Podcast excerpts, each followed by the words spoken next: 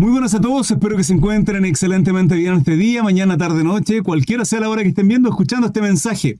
Sana doctrina, palabra del Señor. Hermanos amados, y en esta ocasión Mateo capítulo 10 con un mensaje tremendo, probablemente divida este video en dos episodios, así es que este es el primero. Que sea de bendición para vuestras vidas.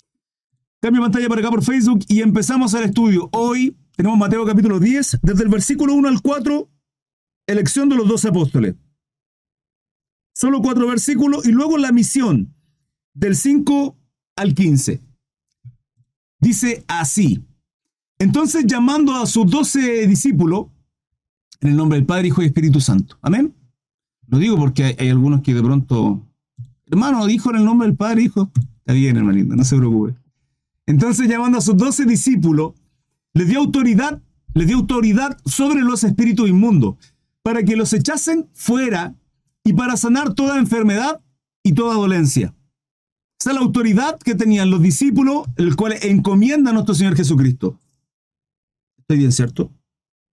Estoy bien. Eh, de toda la multitud, escúchenme, de toda la multitud que le seguía a nuestro Señor Jesucristo, le escoge a doce. A doce en los cuales, esta es la labor número uno, amados hermanos, es la labor número uno de un líder. Llámese líder aquella persona que está en un lugar de autoridad. Pastor, predicador, maestro, diácono o lo que sea, en un lugar de autoridad y que Dios le ha puesto ahí en ese lugar de honor y privilegio. La labor número uno del líder es vaciarse en otro, es formar líderes. Un líder que no se multiplica no es líder, no es líder hermano. La labor número uno del líder es formar nuevos líderes. Siempre ha sido así. Tiene que ser así. Y nuestro Señor Jesucristo, de todos los discípulos que habían, escoge a doce, en los cuales se vacía. Primero les muestra cuál es el camino. Yo soy el camino y les muestra con ejemplo. Le muestra el cómo tiene que ser un cristiano al momento de caminar en esta vida, siendo nuestro Señor 100% hombre, pero 100% Dios también. Y esa autoridad se las entrega, se, se vacía en ellos en términos de autoridad, pero también en términos de ejemplo. Él nos habla de la humildad y fue humilde. Él nos habla de cumplir y cumplió, de ser obediente y fue obediente, de ser justo y fue justo. No solo entonces se trata de predicar, sino mostrar con nuestro ejemplo. Y ahí lo difícil. Mateo 28, 19, ir y hacer discípulos. No es solo predicar. Ya predicar es tremendamente complejo para muchos, por muchos motivos, pero ser discípulo es tremendamente aún más, porque eso significa, hermano, ser ejemplares para otros. Ser ejemplares para otros. Y eso no es sencillo. Eh, le voy a pedir a mi hija Katie que cierre el chat. Se lo agradecería. Entonces, el hacer discípulo, hermano, significa vaciar mis conocimientos, pero ese vaciar mis conocimientos también implica eh, dar enseñanza y mostrar con ejemplo. Y ahí lo complejo. Discipular no es solo predicar, no es solo hablar, sino mostrar con nuestro ejemplo. Gracias, hija sino, solo, sino también en mostrar con nuestro ejemplo el que lo que yo estoy diciendo es absolutamente congruente con lo que yo muestro. Jesucristo lo hizo. Podemos ver los milagros, las obras que venía realizando. Ya vamos en el capítulo 10 de Mateo. Ahora escoge a 12. De estos 12 que ya la venían siguiendo, que ya venía escogido, ya, ya la había escogido, si van a ser mencionados acá simplemente, pero que ellos estuvieron viendo. Viendo al maestro cómo se comporta, cómo predica, cómo habla, cómo actúa, todo eso. Cuando uno tiene un maestro, hermano, aprende del maestro y llega al punto de incluso copiar su gesto, su forma de hablar, su muletilla y muchas cosas de las cuales uno va aprendiendo del maestro. Porque para eso somos discípulos. Y estas personas, estos discípulos, aprendían de nuestro gran maestro, que por lejos el sermón más maravilloso y por excelencia la mejor predicación nunca antes eh, dada fue en el Sermón del Monte donde no solo habló, sino mostró el amor, el cariño para con aquellos que em, estaban tristes, abatidos, acongojados, atribulados, y les muestra su amor y misericordia. Con aquellos que necesitaban una mano, una extensión de su mano de amor, y extendió la mano. Para aquellos que, necesitaban simplemente un abrazo porque eran rechazados, y les tocó, como en el caso de los leprosos. Nuestro Señor les muestra con ejemplo y ahora les da esta autoridad a aquellos. Versículo 2. Los nombres de los doce apóstoles son estos. Primero, Simón. Cuando un nombre Cuando, hermano, pido perdón por esta rotería, pero no, mejor, mejor no. Lo quería hacer. Normalmente tomo la botella, eh, pero voy a vaciarlo. Cuando, cuando hay nombres en una historia, son tremendamente importantes. Y no solo los nombres son mencionados, sino también el orden. Y en este caso, he mencionado a Simón. ¿Por qué he mencionado a Simón? No por nada, hermanos, no por nada. Simón fue quien quedó eh, en el liderazgo de alguna manera de estos dos. Los dos tenían la misma autoridad, los dos estaban ahí, no había uno más que otro, pero siempre de alguna manera, siempre sobresale uno. Y en este caso a Simón. Hay historias en las cuales los nombres no son mencionados y es porque no hay una relevancia a los nombres. La relevancia está en la historia o en algo que la palabra nos quiere mostrar. Cuando usted ve una historia en la Biblia y vea que no hay un nombre, simplemente es porque la importancia ahí en la historia, no los nombres. Pero ¿quién, fue este? Da lo mismo, da lo mismo el nombre. La pregunta es qué ocurre con la historia, qué nos está mostrando el Señor. Y acá nos está mostrando que el primero Simón. ¿Por qué? Porque Simón quedó a la cabeza. Si bien es cierto, el Señor aún está, pero la palabra cuando lo menciona es porque finalmente ocurre eso, ¿sí? Que Simón queda dirigiendo, liderando de alguna manera, guiando a sus hermanos. El impetuoso Simón, eh, característico por, por no ser, por ser llevado por sus emociones, lo vamos a ver más adelante en muchas ocasiones. simplemente es emocionalista, él nace y hace, no piensa, pero ciertamente muchos de esos Simones son tan importantes en la obra del Señor. No por nada el Señor eh, lo llamó. Simón llamado Pedro y Andrés su hermano, pescadores, Jacobo, hijo de Zebedeo, y Juan su hermano, también pescadores. Felipe, Bartolomé, Tomás, Mateo el publicano, Mateo o alias Leví, el Luca y Marco, Jacobo, hijo de Alfeo, Leveo, por sobrenombre Tadeo, Simón el cananista y Judas Iscariote el que también le entregó. Qué, qué tremendo esto, hermano, y qué triste es como finalmente su vida termina siendo su testimonio simplemente por uno de sus, de sus hechos más tremendos y cómo se caracteriza la vida de, de Judas Iscariote. Tan tremendo, hermano, que yo en lo personal, a lo largo de toda mi vida, no conoció a ninguna persona, a ningún hermano, que se haya siquiera llamado Judas tan tremendo que las personas, en lo general, no son capaces de ponerle un hijo Judas. Simplemente por la obra que hizo. Y por eso la palabra nos da a entender, esto está en, se lo busco enseguida. Dice, mejor la buena fama que el buen ungüento. Esto está en Eclesiastés 7.1. Eclesiastés 7.1 dice, mejor es la buena fama que el buen ungüento. Sea mejor su testimonio que leer bonito, verse bonito ¿ah? y arreglarse, es mejor su buena fama. ¿sí? Su, su, lo que la gente piensa de usted, en general, hermano, porque va a haber alguien que tal vez piense mal de usted, porque le odia, porque guarda rencor por alguna situación o rencilla. Pero lo general que la gente tenga una buena, una buena percepción suya porque es una buena persona, porque es honorable, porque no hay nadie que le apunte, porque es un hombre sencillo, con modestia, una mujer que no anda hablando por acá, hablando por allá, sino al contrario, se mantiene siempre, siempre honrando y glorificando al Señor, le honra donde quiera que esté, una mujer, un hombre que, es recatado, que es sabio, que es prudente, que no es rápido para hablar, sino dos oídos para escuchar y una lengua para hablar cuando se necesita. Eso habla de una persona que, que es de bien, que honra al Señor. Y es importante entenderlo porque la buena fama es mejor que el buen perfume. Usted puede oler hermoso, con un aroma grato, pasa y deja una estela preciosa, pero luego se da cuenta y se da cuenta de quién es y dice, pero sí.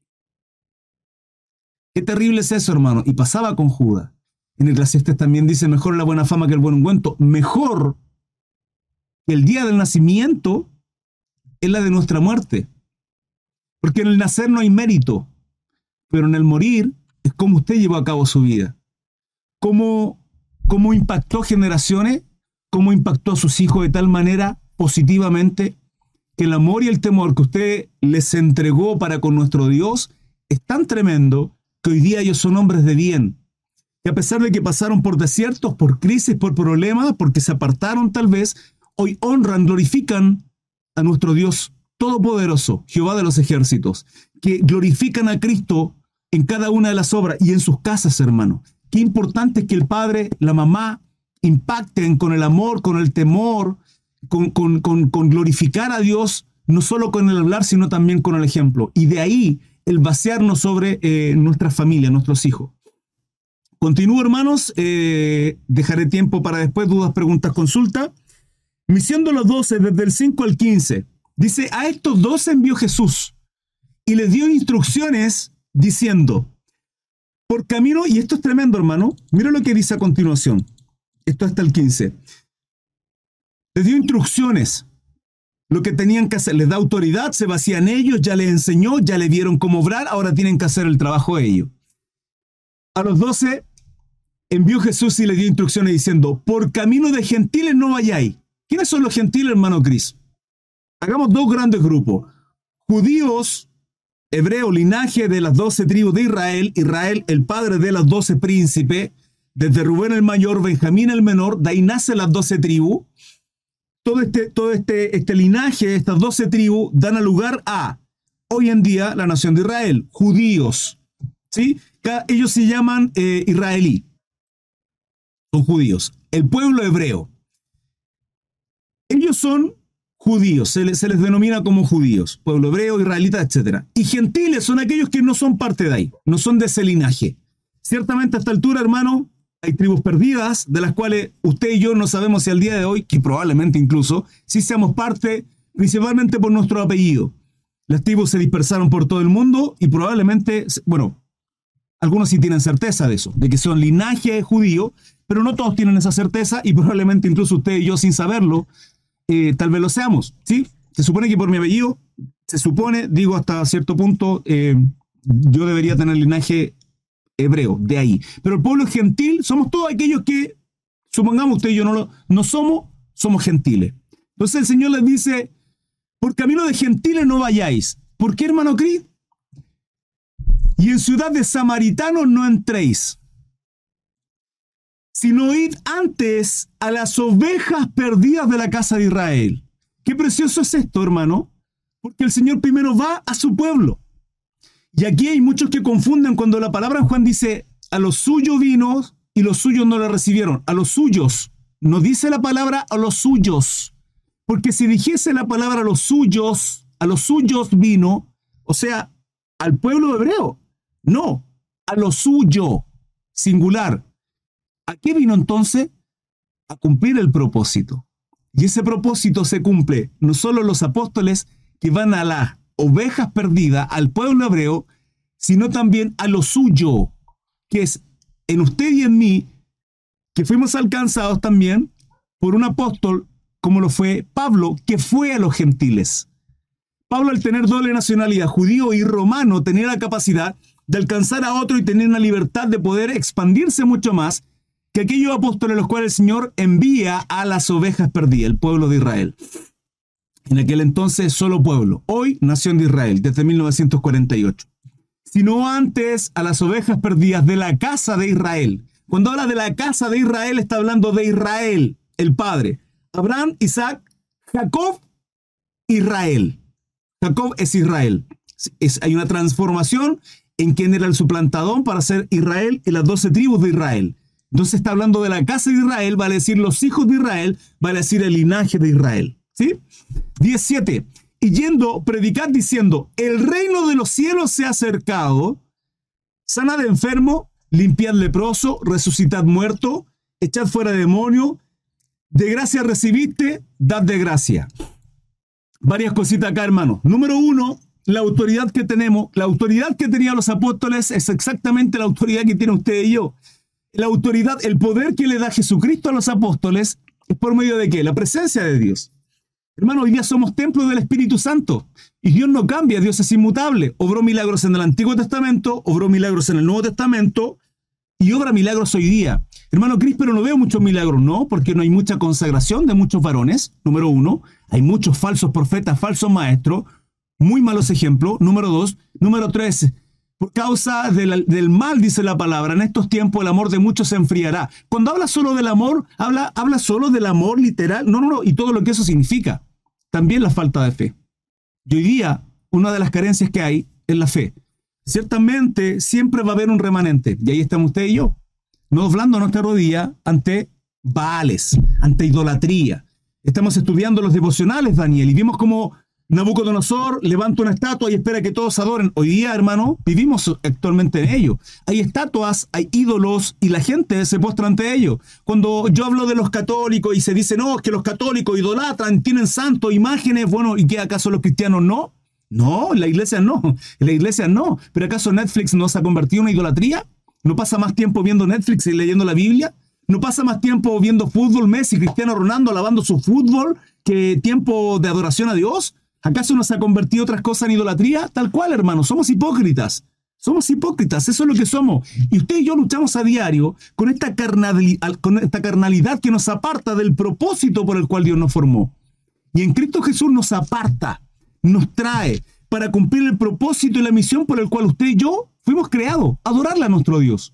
Es el único propósito por el cual fuimos formados, ser adoradores.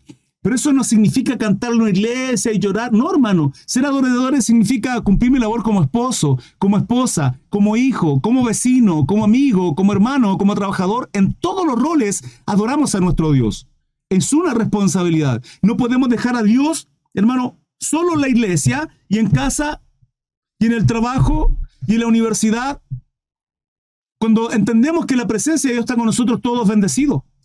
El arca del pacto tipificaba eso. La historia de Obededón, donde tenía el arca del pacto en su casa, todo fue multiplicado, todo fue bendecido. Si nosotros somos ungidos en Cristo Jesús, porque estamos en Cristo Jesús, somos justos en Cristo Jesús, somos salvos en Cristo Jesús, somos santos en Cristo, todo es en Cristo Jesús, todo es bendecido. Entonces tenemos que ser de buen ejemplo. Y la autoridad que Cristo pone y deposita sobre sus apóstoles para hacer todo esto, sanar enfermo, limpiar leproso, resucitar muerto, echar fuera, hermano, hermano, siervos, iglesia amada, hermanitas, es la misma autoridad que tenemos nosotros. ¿Sabe cuál es el problema? Es que probablemente haya muchos motivos por los cuales no se está ejerciendo esto. Hermano Cris, no veo enfermo, bueno, no ve porque tal vez en su iglesia, pero ciertamente hay varones, siervos, siervas del Señor, obrando para la gloria de Dios. Acá, sin ir más lejos, hemos orado por algunas situaciones y Dios se ha glorificado. Cáncer es sanado, hermanos, para la gloria de nuestro Padre, porque hemos orado. Dios obra milagro. Ahora, el común denominador en cada una de las situaciones en la cual nuestro Señor Jesucristo obraba milagros es al ver la fe de ellos, al ver la fe de ellos, al ver la fe de ellos, al ver la fe de ellos. Hermano, es fe. Jesús sigue siendo poderoso. Nuestro Dios sigue siendo poderoso. ¿Qué falta entonces, hermano Cris? Fe. ¿Qué falta, hermano Cris? Entonces dijo su discípulo, a la verdad la mies es mucho, los obreros poco. En, esto, en este versículo terminamos el día de ayer en el estudio bíblico de Mateo 9, versículo 37. La mies es mucha, los obreros poco. Por miedo, por rechazo, por temor, por el que dirán, por el legalismo, por los religiosos, por los fariseos, por los saduceos. Siempre estos religiosos están apuntando, hermano ocioso. Con tanto conocimiento que tienen, vienen a discutir. Por eso cierro el chat. Por eso cierro el chat, para hacer un estudio tranquilo, principalmente yo, y para que mis hermanos puedan prestar atención. Por eso les pido, anoten todas sus dudas, preguntas y consultas en una libreta de nota y al final, cuando termine de exponer todo y les digo, tiempo para dudas, preguntas, consultas, puede responder todas las que ustedes quieran. Pero siempre religioso, hermano. Ociosos, ociosos que con todo el conocimiento podrían estar haciendo estudios bíblicos, podrían estar predicando, pero no, ahí están, ah, criticando, juzgando y apuntando a nuestro Señor Jesucristo cuando decía, hoy día nos faltan, hermano, nos faltan porque el exceso de lectura, la mucha letra mata, triste y lamentablemente. Pero hermano, uno tiene que estudiar, sí, pero cuando usted estudia, estudia, estudia. Aprenda, aprende, aprende. Crece en el conocimiento, entra soberbia. Entra soberbia si no somos humildes. Entonces, hermano Cris, ¿qué hacemos? Estudie, estudie, estudie. Aprenda, aprenda, aprenda. Pero ponga en práctica. Ejercite el aprendido. Esto, este rollo, es comida espiritual, es alimento. Porque no solo de pan vivirá el hombre, sino de la palabra que sale del corazón, de la boca de nuestro Dios. Esto es palabra de Dios. Pero al igual que si yo como, como, como, comida no, natural, lo que sea, pasta, eh, legumbres, carne, etc., y, y, no me ejercito y como desmedidamente, ¿qué va a pasar? Me vuelvo un gordo, un fofo espiritual, hermano. Un fofo espiritual. O sea, perdón, un fofo natural, ¿sí? Pero si yo como, y me saben cuántas calorías tiene que consumir alguien que hace natación profesional, 12.000, 14.000 calorías diarias. En promedio se dice que el hombre, un adulto, tiene que consumir 2.000, 2.500 calorías. 14.000 un nadador, con todo lo que gasta en el agua. Imagínense qué pasa si no gastara esas 14.000 calorías diarias. ¿qué ocurre? ¡Pum! Pero necesita, para todo el desgaste físico, necesita esas 14.000 calorías. ¿Cuál es el punto? Si usted come, come, come, este rollo va a entrar soberbio usted si no ejercita lo que este rollo dice. De ahí la importancia en que nosotros cumplamos esta gran comisión, en que nosotros vayamos a sanar enfermos, a limpiar leprosos, a resucitar muertos, a echar... Hermano, Cris, ¿cómo vamos a resucitar muertos? Sí, pues, el Evangelio resucita muertos. Porque la palabra en romano dice que estamos muertos en delito y pecado, muertos espiritualmente seco, hermano, nada. Y la palabra dice que nosotros le alcanzamos con una palabra de salvación, con buenas nuevas en Cristo Jesús. Él hizo la obra. Nosotros tenemos que predicar. Nosotros lanzamos semilla. Y nace la obra del Espíritu Santo. Usted no convence a nadie, es el Espíritu Santo. El Espíritu Santo hace la obra. Usted y yo no convencemos a nadie. A nadie. Y qué bueno que es eso, hermano. Qué bueno que podemos sacarnos esa carga y, que está en el beneplácito, en la providencia de nuestro Dios. Hermano, porque ciertamente somos, somos malos ejemplos, ciertamente nos vamos a trabar, no vamos a poder hacer un buen sermón, no vamos a saber qué decir ni qué predicar, pero en el momento Dios usa nuestras vidas. Tal, cual podemos ver el ejemplo de Pedro siendo predicando en, el, el, libro de los Hechos, que ya llegaremos ahí. Entonces esta autoridad la tenemos nosotros, hermano. Esta autoridad la tenemos nosotros, Dios la concede si es para gloria de Él. La tenemos, hermano. Pero lo final es tremendo en este versículo 8. Dice, dad de gracia lo que hemos recibido. De gracia recibiste. Sí, claro. Yo no tuve que esforzarme nada, ni pagar absolutamente nada lo que recibí de gracia. ¿Qué recibí de gracia? La salvación. Soy salvo por la gracia de Cristo en esa cruz, por el amor y la misericordia de un Dios que llamó a mi corazón He aquí yo estoy a la puerta y llamo, Apocalipsis 3:20, pero ¿qué hay que hacer? Abrir el corazón. Y ahí viene la otra, la sinergia entre la gracia y la misericordia, porque de tal manera amó Dios al mundo, que envió a su Hijo en la cruz. Pero tengo que creer. Entonces, ¿Cristo murió por todos? Sí, pero todos son salvos entonces, Cristo. No. ¿Cómo no? No, porque por gracia, por medio de la fe. Efesios 2.8. Entonces, tengo que creer. Sí. Usted tiene que creer. El error es que muchos piensan que no tengo la capacidad de creer porque como estoy muerto espiritualmente, ¿qué capacidad tiene el hombre? Ah, ok. Entonces, si no tengo la capacidad de creer y tener fe porque es de Dios, ahí está hablando de la gracia, entonces, ¿cómo puedo idolatrar si estoy muerto y que hay gente que no es cristiana, pero idolatran? O sea, tienen fe en idolatría, pero no pueden tener fe en Cristo. Es absurdo, hermano. Usted tiene que abrir su corazón. Podemos ver cómo Dios llama, cómo Dios a través de toda la Biblia busca al hombre llamando su corazón, no es el hombre buscando a Dios, no tenemos la capacidad. Es Él quien llama, es Él quien nos conmueve, es Él quien toca nuestro corazón, es Él quien quebranta, es Él quien llama, es Él quien nos conmueve, es Él quien mueve, nos mueve a quebrantamiento. Primeramente tengo que quebrantar mi vida para entender lo que Cristo hizo en la cruz. Entonces, si yo recibí de gracia, hermano, ¿cómo puedo estar cobrando? Lo digo para que usted tenga precaución. No se le puede exigir a una congregación que diezme, no puede exigirle nadie. No es bíblico el diezmo bíblicamente, no es, no es, no es, no es, correcto. No le pueden exigir un diezmo, hermano. Le pueden instruir, usted puede entender, puede decir, sí, por supuesto, puede hacerlo, pero no es bíblico. No le pueden exigir. La ofrenda que usted dé, cual sea la que sienta en su corazón, la que usted sienta en su corazón. Hermano, viene un millonario y dice, yo tengo 5 millones para la ofrenda. Perfecto, Dios le bendiga, porque ha sido prosperado muy bien. Puede venir una ancianita que dice, yo tengo para un par mil pesos y, da son mil. ¿Quién dio más? Hermano, lo que hay en su corazón. No importa la cantidad, sino ser parte de aquella bendición. Entonces cuando uno entiende eso, da de gracia, ofrenda con amor y cariño en términos económicos y en términos de, de recibir lo que hemos recibido. Salvación es gratuita, usted predica, no cobra. Usted bendice, alcanza a otro, como Cristo le alcanzó su corazón y su vida es nuestra responsabilidad. Dios obrará en el camino, levantará obra y cubrirá los gastos necesarios, porque ciertamente una iglesia tiene que sostenerse, una congregación tiene gasto y todo lo que eso implica para, para ampliar también la carpa, extender estacas. ¿sí? ¿Saben a lo que me refiero, no? Si la congregación crece, se va a necesitar. Entonces, Dios va dando también. Pero de gracia recibiste, dad de gracia. Lo digo porque hay predicadores por acá en TikTok que están cobrando por sermones. Cuidado, hermano. Falso maestro.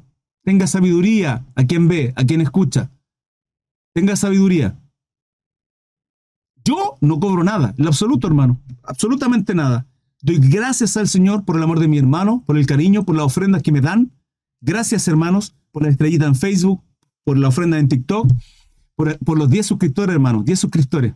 Hermanos, muchas gracias por su apoyo, porque sé que esto lo hacen para el Señor, pero también me honran porque saben que lo hacen por mi ministerio. El trabajo que te hago a, diario acá, para el ministerio, para la gloria de nuestro Dios.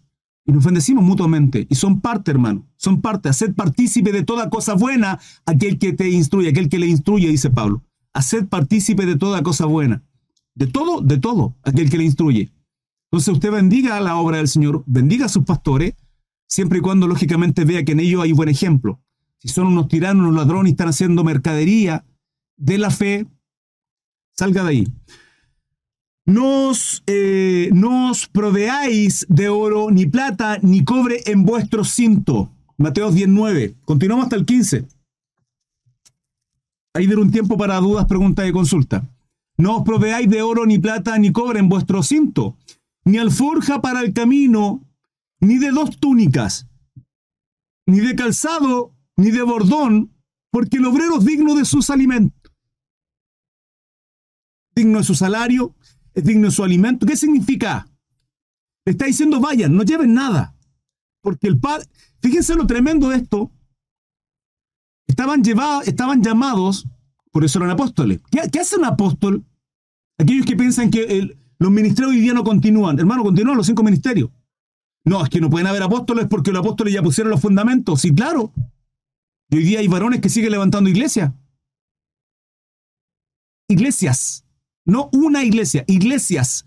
Un apóstol hace eso, levanta iglesias, congregaciones, dejando líderes, pastores, diácono, anciano. Podemos ver a Pablo. Pablo hacía eso. Éfeso, Colosense, Gálata, Tesalónica, hermano, iglesias que se levantaron o no, que él supervisaba, pero, pero, pero hacía la obra. Ese era Pablo. El resto de los apóstoles lo mismo. ¿Qué iban a hacer? Levantaban iglesia. Entonces los fundamentos, claro, los ponen en ellos, porque es bíblico y el canon está cerrado. ¿Qué hace entonces hoy día un apóstol? Lo mismo, hermano, pero hay siervos que levantan iglesias. Hay misioneros que van a ciertos lugares y levantan iglesias, dejando cuerpos estructurales de de cabeza de grupos, de, equipos de ancianos, liderando grupos pastorales. Me vienen a decir que los pastores, que los apóstoles hoy día no están, lo hay, que usted no los conozca. El problema es que usted conoce falsos apóstoles, falsos profetas que vienen con, con predicaciones de humanismo, donde lo único que le dicen es que va a ser prosperado, es que Dios les va a bendecir, es que yo veo en el Señor, mmm, bendito Dios, gloria a Dios, veo a alguien con su pie, y andan con esa estupidez, hermano. No les crea esos charlatanes, por favor, se lo ruego. Pero la gente está ahí, Mil, dos mil, tres mil personas viendo, iglesias, hermanos, mega iglesias. ¿Por qué? Porque el corazón corrupto lo que tienen ellos es eso. ¿Por qué ustedes están acá? ¿Sana doctrina? ¿Palabra del Señor? Porque van a crecer, van a aprender. Yo no, yo no estoy inventando nada, hermano. Lo que leo es lo que aparece en la palabra. Pero fíjense, muchos de ellos que predican no usan la Biblia. No usan la Biblia. La gran mayoría de las cosas que dicen, hermano, se con suerte usan un versículo. La sobriedad ni alforja para el camino, ni de dos túnicas, ni de calzado, ni de bordón. No lleven nada. ¿Por qué? Para que puedan ver la provisión de Dios, para que puedan ellos entender que Dios les va a bendecir, porque el obrero es digno de su alimento, digno de su salario. Pondrás bozal al buey que trilla. Hermano, ¿crees qué significa esa palabra? Siempre la he escuchado. Pondrás bozal al buey que trilla. Significa, si hay un buey trabajando, me está dando la tierra, mi tierra, mi campito produce alimento, digo, lo voy a privar de comer si está trabajando y está haciendo parte de esta bendición por ningún motivo. ¿Cómo le voy a poner bozal al buey que trilla? Haced partícipe de toda cosa buena que el que le instruye. Por eso en el Antiguo, Antiguo Testamento había diezmo, porque aquellos de la tribu de Leví y los sacerdotes, linaje de Aarón, el resto de la osa tribu les bendecía para que ellos se preocuparan única y exclusivamente de estar al servicio de Jehová Dios y de la obra en el ministerio sacerdotal. Los levitas, los músicos, eh, llevaban eh, el arca, bueno, el campamento, todo lo que eso significaba cuando antes de haber eh, templo, que es el primer templo lo construye Salomón. Esa era la dedicación al ministerio, ¿sí? A, nuestro Dios. Hoy día ocurre lo mismo en la iglesia, hermano. Es lo mismo en las congregaciones. Para mí lo ideal es que un pastor esté preocupado 24/7 de su oveja y no tenga que trabajar si no la iglesia la sostenga. Ojalá sea así. Hermano, muchos lo hacen, no todos. El problema, ¿sabe cuál es? El problema es muchas veces en que entra el poder y, la autoridad, el dinero, corrompe el corazón del hombre, porque somos así completamente corruptos. Y hay hombres que, y eso es, eso es lo preocupante. Lo preocupante es cuando hay solo un pastor a la cabeza, que es normal, hermano, luego de 5, 10 años, de pronto una congregación, que sea de 30, 50, 100 personas, tenga un pastor, es normal. Pero que tenga 10 años una congregación y la congregación ya no hay, no hay 100 personas, hay 200, hay 300, hay 400 personas. Digo, ¿ese pastor da abasto para las 400? No. ¿Y cómo cuida ese pastor a las 400 ovejas? ¿Sabe cuál es el problema de eso? Que puede decir, claro, no sé cómo, pero lo hará, tendrá un equipo de liderazgo muy bueno para abajo. Pero es preocupante porque son iglesias piramidales. Iglesias piramidales. Y eso es peligroso. No solo para la congregación y ovejas que pueden estar, hermano, en cualquier lado, se le pueden arrancar sin él darse cuenta. Recuerden que la labor de un pastor es procurar cuidar las almas que no le pertenecen. Ese ganado, esa, esa, ovejita son de, son de Cristo. Él tiene esa responsabilidad. Pero es peligroso para, para, para la hermandad, para la grey, para la congregación, pero también para el pastor. Porque cuando está solo a la cabeza puede ocurrir lo que hay en Tercera de Juan, con el tal llamado Diótrefes. El tipo, el tipo de la cabeza fue un testarudo, un soberbio. Y finalmente hizo y deshizo como él quiso, enseñoreándose de la gente a tal punto que rechazaba a los apóstoles, no les dejaba acercarse. Y aquellos que querían acercarse los excomulgaba, los echaba de la congregación. Pasa mucho eso en las congregaciones. Hoy día pasa mucho con los pastores falsos maestros, porque su corazón se ha corrompido con el dinero. Y el Señor los manda que vayan solos, sin dinero, que, vean que vayan en fe y que Dios les va a provisionar. Y les provisionó, hermano. Pero que no vayan con ninguna otra preocupación más que de predicar y de predicar y de predicar. Dice, porque el obrero es digno de su alimento. 11. Mas en cualquier ciudad o aldea donde entréis, informaos quien en ella sea digno, y posad allí hasta que salgáis. Van a un lugar, buscaban alguna casa honorable, digna, pedían permiso para dormir en algún lugar, mientras hacían labor de día y descansaban en la noche y tenían donde descansar. Eso es fe, hermano. Hoy día, ¿qué ocurre? Mucho se hace mercadería de esto. Mucho, hermano. Dios no nos permita caer en esto. Y al entrar en la casa, saludadla. Esto es algo que yo realizo yo mucho. Yo, yo trabajo de manera independiente. Esto me permite para tener tiempo también eh, y trabajar. De paso, eh, le aviso, soy constructor, realizo muchas cosas. Construcciones-mesa, por si necesitan algún trabajo de lo que sea, vayan ahí a ver mi, trabajo, construcciones-mesa en Instagram. Eh, y paso mucho en casa donde de pronto clientes que no conozco, hay otros clientes que me tienen mucho cariño y mucha confianza, hermano, me dejan en casa solos, clientes que tengo, en casa donde he transformado baños completos, pero cuando no conozco lo primero que hago, bueno, y siempre, siempre digo lo mismo, entro y digo, Señor, bendice esta casa, la paz del Señor sea en este hogar. Lo primero que hago, por eso hice entrada a la casa y saludadla. Y usted va a recibir ahí el discernimiento, somos espirituales. Uno tiene ese don. Dios nos capacita con estos dones, de saber discernir los ambientes. ¿Dónde estamos? Mm, cuidado. Cuidado, cuidado con lo que le dan, cuidado con lo que está haciendo. Tiene que tener mucha precaución. Y si la casa fuera digna, vuestra paz vendrá sobre ella. Y por cierto, aprovechará incluso para el cliente, para las personas, las visitas donde usted está, de evangelizar, de entregar un mensaje de salvación. Somos ministros, no podemos dejar de, no podemos parar de hablar de Cristo, hermano. Nuestra, nuestra locura, bendita locura, dijo Pablo. Y si la casa fuera digna, vuestra paz sobre ella. Mas si no fuera digna, vuestra paz volverá a vosotros. Hermano, Cristo, ¿cómo es eso? Habrá incomodidad. Usted sentirá algo ahí, hermano, incómodo. Eh, probablemente se le rechazará en algún momento cuando usted intenta hablar de Cristo. ¡Pum! Los espíritus al tiro, inmediatamente. ¿Qué hacemos, hermano Cris? Y si alguno no os recibiere ni oyere vuestras palabras, salid de aquella casa o ciudad y sacudid del pueblo de vuestros pies. Eso es señal de la paz. Me voy tranquilo. Me voy tranquilo. Dios sabrá, Dios obrará. De cierto os digo que en aquel día del juicio, mire lo tremendo que es esto, hermano. Aquí entendemos que, que los pecados, la soberbia ante nuestro Dios, ciertamente es lo mismo en términos de rebeldía, el castigo no así. Mire, De cierto digo que en el día del juicio, ¿cuándo es su hermano Cris? Luego de, de la gran tribulación. Todos serán juzgados. Hay mala noticia para usted que me está viendo. Si no es cristiano, si no es cristiana, si no ha reconocido, si no ha quebrantado su vida, si no se ha arrepentido, es tiempo. El Señor está llamando. Apocalipsis 3:20, aquí estoy a la puerta y llamo. Si alguno oye mi voz y abre la puerta, entraré en él, cenaré con él y él conmigo. ¿Qué significa eso? Que él llama a nuestro corazón, tengo que abrir mi corazón, creer que le hay y tendré comunión con un Dios todopoderoso que llama a nuestra vida. Nos ama, ama su creación a tal punto, dice la palabra Juan 3:16, porque de tal manera amó Dios al mundo. No, no, no, pero algunos dicen solo los escogidos. Herejías, hermano. Al mundo dice la palabra y lo podemos ver. Al mundo. No, porque si fuese así, todos serían salvos. ¿Usted es cabezón o no está entendiendo? Al mundo.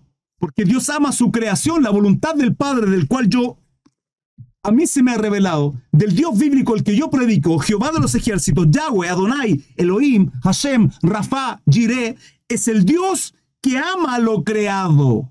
Porque en todo lo que creó, y vio Dios que era bueno, y vio Dios que era bueno, y vio Dios que era bueno, y vio siete veces declarado en el Génesis que todo lo creado por el Dios Todopoderoso era bueno. Feo, con cana, pelado, arrugado, Dios creó su vida y mi vida perfecta. Somos perfectos. Y vio Dios que era bueno. El hombre pervierte todo por causa de su naturaleza. Y por eso no andar en la carne, sino en el espíritu. Pero hay muchos que le rechazan. Nosotros estamos llamados aquí a predicar y evangelizar. No es nuestra responsabilidad. Esa carga, hermano, no la quitamos. La responsabilidad de quien convenza de pecados el Espíritu Santo es Dios. O Dios, dice su palabra, que de tal manera amó Dios. ¿De qué manera Dios ama? Entregó a su Hijo. Hermano, ¿usted entregaría a su Hijo?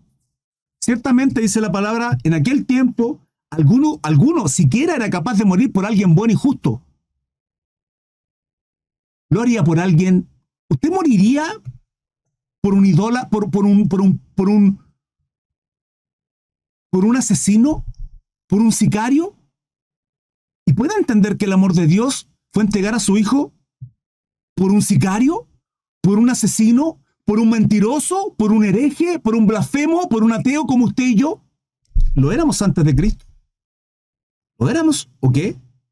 ¿O nos llamó, o llamó a, a, a hombre perfecto, justo? ¿Hola?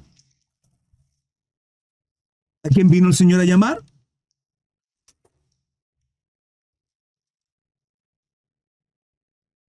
Mateo 9:12. Al oír esto Jesús, ¿qué oyó? Que los religiosos estaban diciendo, ¿por qué vuestro maestro se sienta con, con publicanos, con pecadores? ¿Y qué dice el Señor? Los sanos no tienen necesidad de médicos, sino los enfermos. ¿Por qué murió Cristo? Por aquellos que son malos, hermano. Nuestro Señor Jesucristo vino a decirle a aquellos que eran malos que podíamos ser buenos. Que las obras que siquiera podíamos ser buenas, porque fuera de Cristo se pueden hacer buenas obras, podemos hacerlas para gloriar a nuestro Dios. Por eso nos alcanzó. Porque de tal manera amó Dios al mundo, entregó a su Hijo Jesucristo y el obediente, justo, perfecto, en esa obra redentora que nos redimió, que nos justificó en la cruz. ¿Podemos entenderlo? Después de gracia y de gracia lo que recibimos, de gracia lo damos. De cierto digo que el día del juicio será más tolerable el castigo para la tierra de Sodoma y Gomorra que para aquella ciudad, porque le resplandeció la luz del Evangelio. Qué tremendo esto, hermano. Qué tremendo esto. La revelación de cómo el juicio va a ser más grande incluso para aquellos que han rechazado abiertamente a Jesucristo. ¿Saben lo penoso que es, lo triste que es de aquellos que le hemos predicado? Familia, amigo, que no han rechazado, que se han apartado de nosotros, tal vez por respeto no nos han dicho que somos unos religiosos, unos fanáticos, tal vez por respeto no nos han dicho que somos unos, unos locos, por respeto a nuestra persona. Tal vez. No, tal vez sí nos lo han dicho. Pero ¿qué dice la palabra? Que será más, será más tolerable el castigo para Sodoma y Gomorra, hermano. Y para aquellos que han rechazado abiertamente el mensaje de salvación. Es tremendo escuchar esto, ¿saben? Porque en el tiempo del arrebatamiento, cuando la iglesia sea quitada de en medio, y que está, hermano, a las puertas, estamos a, a puertas de esto, cuando ocurra,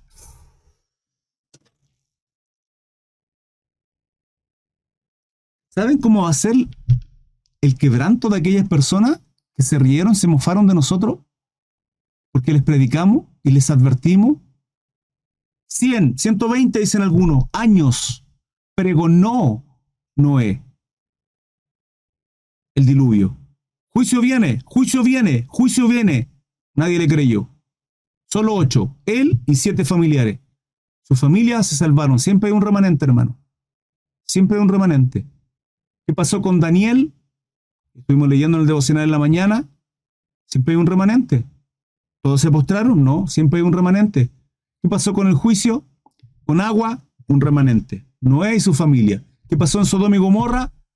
Lot y su familia. De ahí que la soberbia, la altivez, que su mujer haya mirado atrás cuando desobedeció. Siempre hay un remanente, como lo va a haber también ahora en el juicio, en el quebrantamiento, en la gran tribulación. Pero Dios aparta, siempre hay un remanente de aquellos que no doblamos nuestra rodilla ante Baales. No doblamos nuestra rodilla, hermanos.